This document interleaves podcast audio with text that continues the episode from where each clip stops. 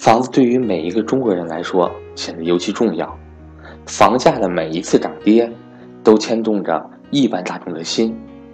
打个比方，房价对于我们每个人，就好像炒菜的时候必须要放盐一样，不放或者是放少了没有滋味，放多了又太咸。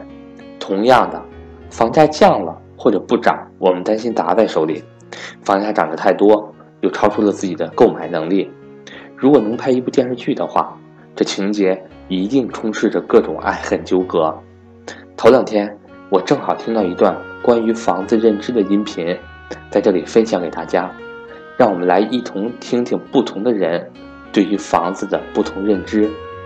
我是班主任韩登海，格局理财正式课程支持随报随学，报名之后可以直接在官网上看正式课程视频。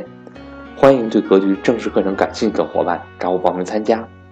我的手机和微信为幺三八幺零三二六四四二。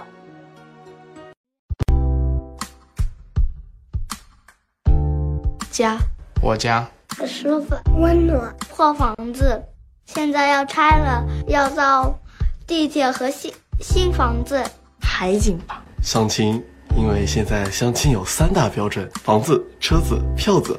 啊，越来越买不起了。压力想到收入，结婚贵啊，上海、深圳好多钱呢。首付攒出来了之后，估计这个房价又要翻好几番了。买得起。谈恋爱的话，会看到你有没有房子，然后两个人要要不要共同一起承担。想的是数字啊，是三百万。这个数字其实可以在其他城市过得很好，但是在上海只能在郊区买一套房子。搬家吧，安稳。假结婚。我记得在二零一三年的时候呢，自己想去买房。呃，当时也存够了首付。当我要去买的时候呢，我被告知自己是单身、外地户口，因此不可以在上海买房。现在非常后悔，为什么那个时候没有假结婚？然而现在已经买不起了。高铁，因为现在我是住在昆山，工作在上海，所以我每天得坐高铁。通勤稳定，如果你有了房子，就有了稳定，有了稳定才有家，才有爱人，才有孩子。我们跟呃本地人相比，就差了一套房子啊。我有好多套，拆迁之后我拿到了四套房子，睡觉的地方。房子最火的肯定就是学区房了，那接近十一万一平。可能我最先想到就是买房的受益吧。我是大概是两千零六年买的房，到目前为止呢，已经翻了八倍。还是要量力而行。